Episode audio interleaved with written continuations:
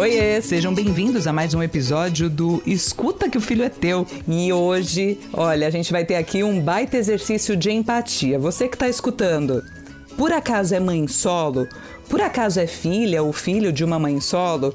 Se não é, eu tenho certeza que você conhece alguém que está criando filho sozinha. E é sobre isso que a gente vai falar e mais do que falar, hoje é dia de escutar, né, Karina Godoy? Oi, gente, olha, um tema tão importante e eu tenho certeza que hoje a gente vai aprender muito, né? Eu espero que vocês que estão ouvindo a gente também. Para começar, eu só queria dar uma informação importante que o IBGE tem e que nos ajuda a ter pelo menos uma dimensão sobre esse assunto, que é o dado mais recente, né? Que o número de mães solos no Brasil saltou de 10,5 milhões para 11,6 milhões no período de 2005 a 2015. Das famílias comandadas por mulheres, 56, 2,9% vivem abaixo da linha da pobreza. Então, para abrir a nossa conversa, eu quero apresentar para vocês a Thaís Leão, que ela tem 31 anos, é mãe do Vicente, que tem 6 anos, e é mãe solo. Seja bem-vinda, Thaís. Obrigada. Prazer estar aqui com vocês. Olha quanta coincidência. Ó, a Thaís é mãe do Vicente. Eu também tenho um Vicente, viu? O meu é um pouquinho ótimos. menor. e Thaís é o nome da filha da Roberta Bento, que é a nossa segunda convidada do dia. A Roberta tem 55 anos, a Thaís, filha dela, tem 30, que é praticamente a idade da outra Thaís. Então uhum. eu tenho certeza que vai ser uma troca de experiências aqui muito rica, porque cada uma tá num ponto dessa maternidade solo com experiências muito pessoais e estão aqui super dispostas a abrir com a gente, pra gente, né, tudo isso. Roberta, você é super especialista em educação também, né? E vambora, já dispara aí contando pra gente um pouquinho em resumo, porque eu imagino que a história seja longa, mas essa maternidade solo, ela chegou em que ponto para você? Então, existem algumas perspectivas aí que a gente pode tomar. É, eu só fui ter consciência plena de que essa maternidade solo vem de muito longe com a ajuda da minha filha, porque eu persisti em ficar num relacionamento que não era nada saudável para mim, porque eu tinha uma determinação muito grande em educar a minha filha com a presença de um pai. E só entendi recentemente com a terapia que eu tinha essa, esse sonho, esse desejo e construir a ilusão de um pai para ela é, por conta da importância que meu pai teve na minha vida. Então, a, na minha cabeça, apesar de uma formação acadêmica muito longa que eu tenho, de ter estudado muito em diversos países, de ter um, um, uma carreira profissional muito sólida, eu não conseguia aceitar o fato de que é, eu poderia educar a minha filha, criar a minha filha sozinha e que isso podia, inclusive, é, ser melhor para ela do que vivenciar o que ela vivenciou, de é, enxergar coisas que, que não são adequadas no, num relacionamento. Então, eu, eu tive ao longo da, do crescimento da minha filha alguns pontos em que ela chegava para mim e falava assim: você não tem que aguentar isso, não é certo você deixar que meu pai fale com você desse jeito, não é certo você assumir sozinha tudo que você assume de, de despesa da casa, de questões emocionais. E por que, que você não, não. Por que, que a gente não vai embora? Porque nós não fomos embora nós duas. E eu falava: não, filha, é muito importante para você crescer com seu pai aqui perto. E eu abri mão de muita coisa da minha vida por conta disso. Até que um dia é, eu acordei com a notícia de que é, ele estava indo embora com uma outra pessoa e levando tudo que nós constru construímos juntos, teoricamente, né? Porque a maior parte veio de mim. E eu fiquei sem nada. Eu amanheci um dia e não tinha mais casa para morar. E, e tive que recomeçar minha vida do zero, junto com, com a Thaís. E, e, e aí que eu fui para terapia e consegui enxergar que eu vinha no, sendo mãe solo há muito tempo, mas eu fazia, achava que aquela figura ali do lado era muito importante. E, Olha que interessante de, esse ponto é, de vista. de que muitas vezes você aí pode estar tá sendo uma mãe solo sem se dar conta, mesmo é. tendo, né, uma pessoa ali oficialmente, mas não tendo ali na prática. Só complementando que isso deveria acontecer muito mais no passado do que hoje, com as nossas avós, de repente até com as nossas mães, porque era muito mais difícil, né? Você se desligar, é, separar, enfim, era uma coisa muito, ó, oh, não pode, casou, tem que ficar até o final. Então, acho que muitas histórias que a gente nem imagina no passado devem ter também esse perfil. Eu acredito nisso também, o quanto a gente carrega esse, esse histórico, esses rótulos construídos pelas famílias e a gente não se dá conta disso. Eu só fui dessa percepção plena nos últimos três anos, depois de muita terapia, porque foi aí que eu enxerguei tudo e aceitei o fato de que.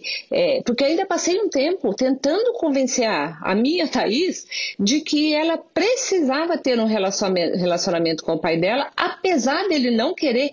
Thaís, mãe do Vicente, agora, conta pra gente um pouquinho, pra você, como é que chegou essa maternidade em voo solo? É, vamos lá.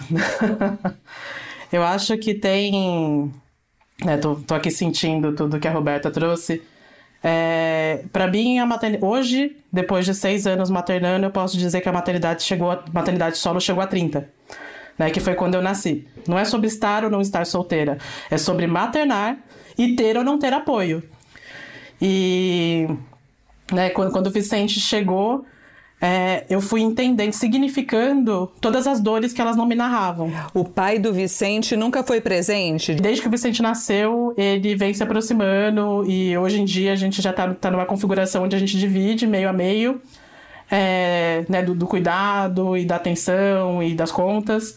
É, mas é, é, isso, essa construção, né? Ainda insuficiente. Eu falo assim, ele podia até estar tá aqui o tempo inteiro, ainda assim seria insuficiente, porque né, é, é violento para mim acreditar, né? Qualquer um acreditar que para uma criança viver bem basta um pai e uma mãe. E para você, Thaís, também pega o que a Roberta falou em relação a se cobrar, achando que se o pai estivesse, ele seria mais feliz, se o pai estivesse na festinha, ele seria mais completo, esse tipo de coisa que ela sentia e que foi trabalhando ao longo dos anos?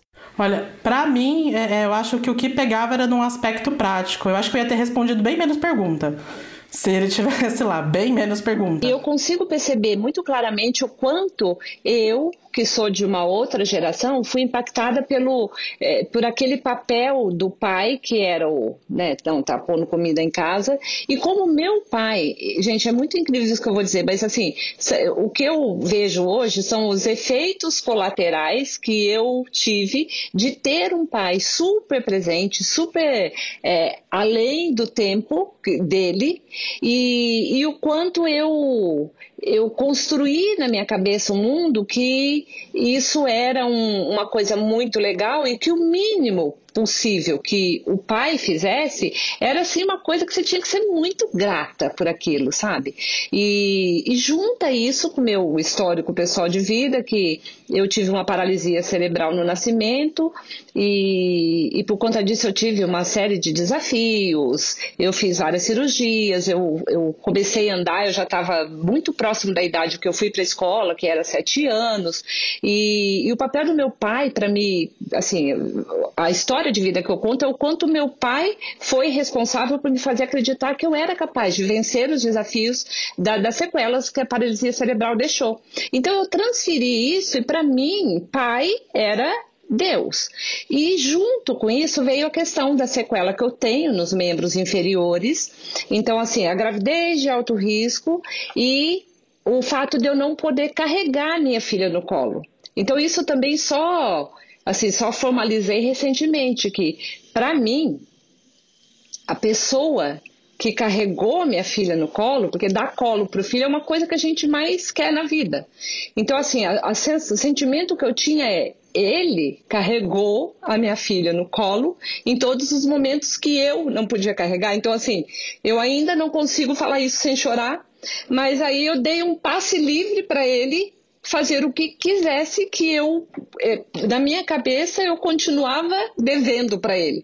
E, e aí ele assumiu muito esse papel e todo mundo achava, nossa, que lindo, né? Como ele te ajuda, ele, como ele, ele pega ela no colo e leva para você trocar. Nossa, ele, ele uh, segura a mão para ela andar porque eu não podia fazer isso. E virou meio assim, nossa, que homem sensacional que faz isso pela sua filha. E, e assim que foi, a gente foi, eu fui entrando no buraco tão grande de não me perceber mais na relação. É qualquer coisa que fosse necessária para que a minha filha continuasse a ter aquele pai, eu estava disposta a aceitar. Só que o que a gente faz quando, quando a gente entra nesse papel é que a gente vai só cavando um buraco cada vez mais fundo que em algum momento a gente vai cair ali dentro.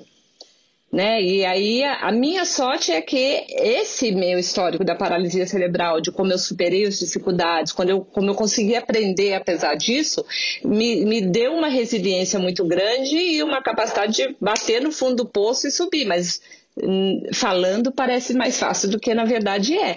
Principalmente porque aí até eu quero ouvir a Thaís sobre isso, porque eu acho assim surreal de, de é, de violento também é o quanto a família do pai desaparece e faz de conta que ela não tem nada com isso também. Isso eu acho o cúmulo do absurdo, independentemente da idade que, que esse filho tenha, né? E do, do, quanto a mãe acaba sendo mãe solo, até por conta disso. Não é que eu preciso do marido, eu preciso de uma rede de apoio. E na medida que some todo mundo, quando esse pai fala, oh, não tenho nada com isso, realmente o buraco que fica para a gente dar conta é muito grande. E tem até essa questão que, né, na, na verdade, para mim já, já é, é, é, é um status da nossa cultura quando a gente tem que verbalizar isso, né? De que a mãe precisa de uma rede de apoio, quando não é real.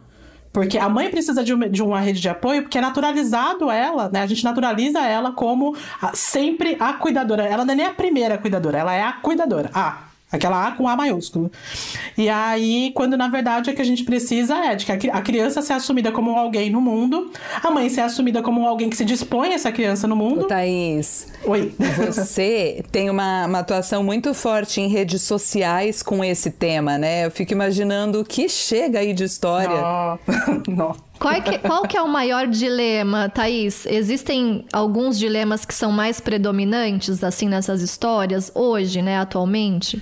É, é, assim, existe sempre um grande dilema sobre a, a afirmar, a, assim, conciliar-se com a ideia de quem você é e o que, que é possível em você. Essa é sempre uma questão Assim, é, é um intensivão de viver, ser maternar. Bom, já que, né, gente, tudo isso acontece por conta dos nossos filhos, inclusive esse podcast, né? Se não existisse a Maitê, que é minha filha, e o Vicente, que é o filho da Nath, a gente não estaria aqui. Mas nós temos um quadro que se chama Em Casa a Gente Conversa. Aquela velha frase, né, que a gente ouvia quando éramos pequenos.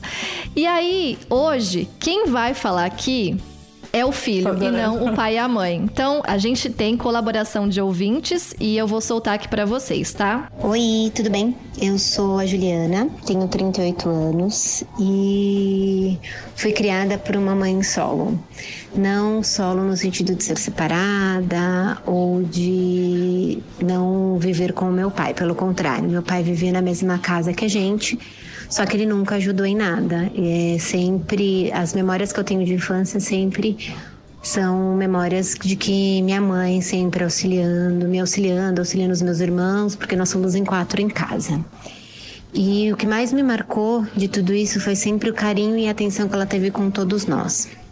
E hoje, aos 38 anos, eu sou mãe de uma menina de 3 anos e falo que o meu maior exemplo de mãe, de uma pessoa íntegra e uma pessoa encorajadora é a minha mãe. Então eu espero aí que eu seja pelo menos 25% da mãe que ela foi para mim. Um beijo. Oi, meu nome é Raquel Sabino, tenho 38 anos e sou filha de mãe solo.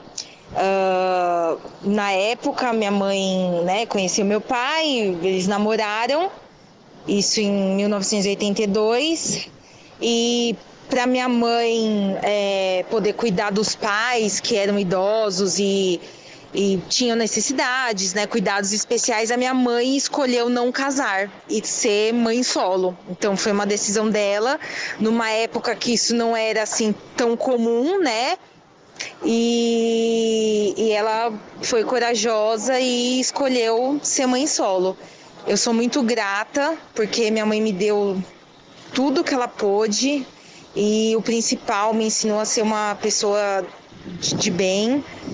É, não foi fácil, né?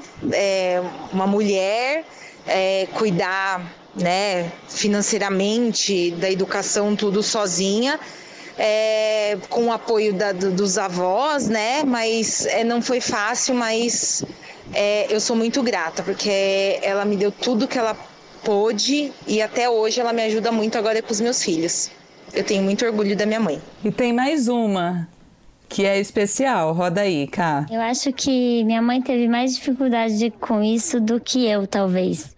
É, ela passou vários dias dos dia dos pais, vários, várias datas marcantes assim, é, mal, pensando que, que, sei lá, que meu pai ia aparecer como pai, sabe? Que, e que para mim ia fazer diferença a presença dele. Mas eu não sei se é porque ela não enxerga o quanto a presença dela é o suficiente para mim, ou o quanto também a gente sempre teve meu avô por perto é, o pai dela é, também sempre foi uma figura de pai muito positiva para mim e que ela fez um ótimo papel de dividir comigo. Ele, apesar de ele foi sempre um ótimo vô e então assim não teve nenhum momento que eu me senti diferente, mas eu teve vários foram vários momentos que eu via minha mãe ficando mal por não ter meu pai por perto. E essa experiência toda super vai influenciar a, a mãe que eu quero ser. Eu tenho sonho sim de ter filhos, eu já fui casada. Não tive filhos no primeiro casamento, mas quero casar de novo, quero ter filho e quero tentar muito que seja com um pai por perto. Mas o que toda essa experiência me mostrou é que não é a todo custo que a gente tem que fazer o pai ficar pai participar dessa relação. Essa voz é da Thaís Bento, filha da Roberta Bento, que tem quase a mesma idade da Thaís, mãe do Vicente, que está participando aqui, né? Eu várias, várias coincidências. Você pegou, né? É, Eu vi cara pelas carinhas é, aqui. É a filha. Nossa, olha, vocês arrasaram na surpresa aí. E, Roberta, ela disse alguma coisa que você ainda não sabia ou, ou é tudo muito claro para você hoje em dia? Então, como nós, assim, nós sempre fomos muito conectadas, muito próximas. Então, assim, essa parte do, do quanto que ela percebe, o quanto eu sofro, assim, próximo de datas comemorativas, eu eu percebi, percebo também, mas eu sabia que era tão, tão claro para ela, né? E a questão do, do, papel do meu pai era um, um desejo que eu tinha, que, que o, o, o amor e, e, o homem lindo, a pessoa linda que meu pai sempre foi, com a minha mãe, conosco, com todo mundo e com os netos, eu tinha muita vontade que isso é, é, que chegasse nela numa forma de amor que, que abraça mesmo, que ameniza qualquer dor. Então, assim, essa parte eu fiquei muito, muito feliz de ouvir, porque, assim, gente, eu, eu, eu sempre fui uma pessoa que eu não chorava em filme, eu não chorava em situação nenhuma. A Thaís sempre comentou que, assim, ela achava um, um absurdo que eu não chorei no casamento dela, sendo que ela era minha única filha casando. E eu sempre achei assim, ah, tá casando, tá seguindo a vida dela, tá feliz, tá bom. Depois que aconteceu tudo isso com a gente, eu choro até no comercial de, de margarina, né? Então, ah, imagina, imagina tudo isso aqui acontecendo para mim. E o meu pai, que é esse vô que ela falou, que é a pessoa muito marcante na minha vida, ele faleceu agora em dezembro vítima de Covid. Então, assim, realmente a nossa história de vida. Mas só que meu pai sempre foi uma pessoa tão boa, tão positiva, sempre é, é nos ajudou tanto, a, ele ensinou a gente a ser forte, que nós duas, é assim, eu sofri a perda, mas eu não, nós não nos acabamos. Foi assim, bom, vamos em frente e a força que ele deixou para a gente para entender que nós somos capazes de superar qualquer dor, de seguir em frente, é isso que a gente vai, vai levar com a gente. Então, eu acho muito importante essa fala de que é, um avô, um tio, é, essas pessoas, elas são muito importantes. E isso eu ainda não consegui resolver na terapia, de como esses homens somem quando some o pai dessa criança, mas eles continuam a ser tio, continuam a ser avós sabe? E a sociedade é, é assim, é aquela coisa de ah, não, mas ah, ninguém acha. Eu queria que tivesse um espanto muito grande de Que absurdo! Meu Deus, não é cadê o pai dessa criança? É, gente, ó, todo mundo aqui é rede de apoio, independentemente de ser, não é porque é do sangue, mas eu não entendo como uma pessoa consegue se afastar e deixar de conviver, seja com criança ou com um mais adulto. Isso ainda eu acho muito revoltante o quanto a sociedade é, coloca pano quente em cima e tá tudo bem. Agora, se uma mãe deixa o filho por algum motivo é, viaja e fala, olha, pai, cuida aí, aí é todo mundo acha um absurdo que essa mãe, imagina que coisa absurda que ela fez. Então isso ainda a gente tem muito que aprender para conseguir deixar o, o mundo mais equilibrado aí, né? E a gente se cobra também, né, Roberta, quando isso acontece. Eu já fui, eu tive uma viagem a trabalho, a Nath lembra muito bem disso, foi ano retrasado. A Maitê tinha um ano e quatro meses e eu fiquei 17 dias no Rio de Janeiro, a trabalho. E ela ficou com o pai aqui. E eu me culpei tanto no começo, mas ao mesmo tempo eu sabia que seria tão bom para mim é, profissionalmente e pessoalmente também, né? E foi muito bom depois que eu já estava lá. Mas a gente sempre se culpa do tipo, ai muito. meu Deus, será mesmo que vai dar tudo certo? Eu tô abandonando é... minha filha, como se não Nem fosse possível. Nem precisa ir pro Rio de Janeiro, viu, Cá? Às vezes é um dia que você decide é? relaxar e uhum, delegar uma um tarde pouco. para tomar um café. E é. você já sente olhares, né? E às vezes é. estando na mesma casa, mas sabe assim, ah, hoje deixa o pai ali, a avó, a tia, ah, vai, troca a fralda, beleza, obrigada. Ah, você dá banho? Que bom, ótimo. E aí, eu não sei se são os olhares ou se é de dentro mesmo para fora que a gente se, é automático, se culpa eu por acho. isso, né? É. é. são as duas coisas, porque eu sempre viajei Tudo, né? no trabalho. É, eu viajava pelo mundo buscando experiências bem-sucedidas na educação para trazer para o Brasil. E aí eu, aí acontecia mais esse ponto de também, olha, eu fiquei cuidando da nossa ou da sua filha enquanto você viajava. E lá eu eu achar, nossa, mais gratidão que eu tenho que ter ainda. É uma coisa muito louca, muito absurda. E deixa eu fazer uma pergunta, uma pergunta bem prática mesmo, eu queria, começando pela Thaís, que é o seguinte: escola, Thaís, você é mãe do Vicente, você acha que esse ambiente, tanto em relação à direção, professores, é, pais das outras crianças, estão lidando bem com essas questões, datas comemorativas? Dá exemplos práticos de onde é que o bicho pega e quem não é mãe solo não enxerga? Sim. Assim, é, experiência pregressa minha, eu, eu, eu, cresci em escolas que a gente fazia Dia das Mães, Dia dos Pais, né? E, e era, e era super eu comecei a entender os incômodos da galera das carteiras dos lados, quando a gente fazia, começava a fazer atividade, porque eu tinha meu pai e minha mãe em casa.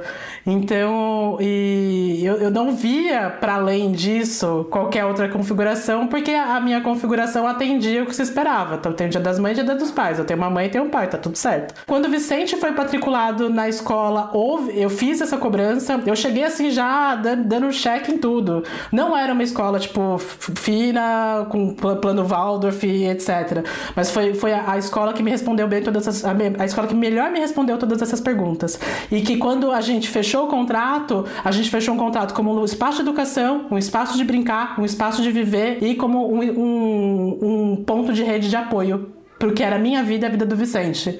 Roberta Bento, você trabalha com escolas e você foi mãe de uma menina que passou por escolas. Como é que você vê essa relação e o que, que você com a sua experiência pessoal, procura passar para as escolas em relação aos diversos formatos de família e a, a, mãe solo, que são tantas por aí? Então, eu ainda acho que a escola precisa acelerar um pouquinho para é, estar no ponto que, como instituição de que educa, ela precisaria estar, mas eu acho o aspecto positivo é que já, já tem a consciência de que não pode simplesmente festa do Dia dos Pais e cada um que faz o desenho aí para o pai ou o presente e aí o filho, a mãe que se vira lá com o filho. Já em todas as escolas que nós atendemos, com as quais nós é, fazemos trabalhos, elas têm questões muito fortes ainda de discussões internas de como, por exemplo, celebrar celebrar o Dia dos Pais. Então muitas já fazem só o Dia da Família ao invés de fazer o Dia dos Pais e o Dia das Mães. Mas essas escolas que fazem o Dia da família, elas têm um, um protesto por parte da, de, das famílias tradicionais, que são pai, mãe e filho, que é, muitos, em muitos casos eles não acham justo. Falam, não, porque tem uma criança aí na escola que que não tem pai, que a mãe é sozinha, o meu filho não vai poder fazer uma homenagem para mim. Então tem Ai, bastante ainda para a gente evoluir. É. E aí, isso do, a, a, do Dia da Família, eu acho que é muito legal. E não só pela mãe solo, é, também pela criança que às vezes é criada por um avô, né?